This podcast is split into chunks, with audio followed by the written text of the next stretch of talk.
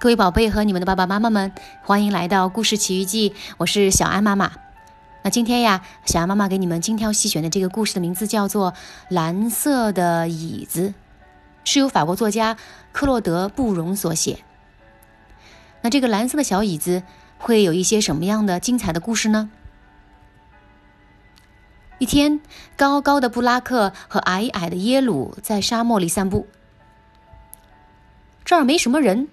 布拉克说：“应该说这儿很荒凉。”耶鲁低声说：“他说话一向喜欢准确。”瞧，那儿有个新鲜玩意儿。布拉克指着远处的一个蓝点儿，大声说：“他们走近一看，原来是一把椅子。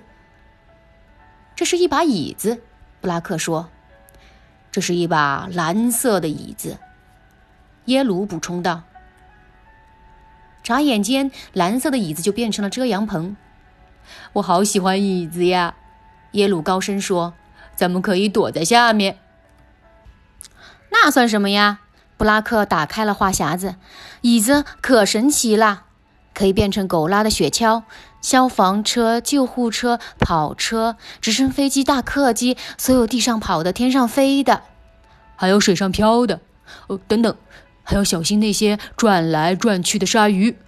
耶鲁加上一句：“他开始喜欢上这个游戏了。”还没完呢，布拉克接着说：“一眨眼的功夫，他就能变成一张办公桌，还可以变成柜台，玩买东西的游戏。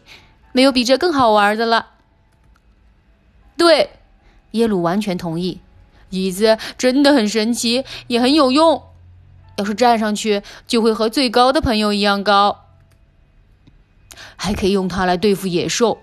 驯兽师不想让野兽吞掉的话，这是最好的办法。所有的马戏团都这么干。耶鲁越说越起劲儿。在马戏团里，那些演杂技的、变戏法的，都用椅子表演拿手好戏，就像这一样。该我说了，该我说了。布拉克在旁边直着急。别忘了，还有走钢丝的呢。他一边喊一边做着动作。不远处有一头骆驼，正严肃地看着他们的一举一动。在沙漠里见到骆驼，并不是什么稀罕事儿。骆驼静静地走近他们，突然惊叫起来：“天哪！你们疯了吧？什么马戏团呐？”咣当，啪嚓。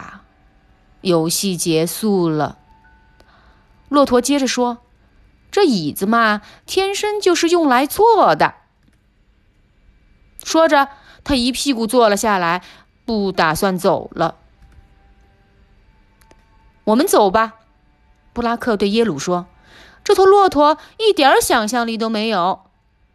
再说了，他连双峰驼都不是，背上只有一个驼峰。”一头单峰驼而已，耶鲁补充道。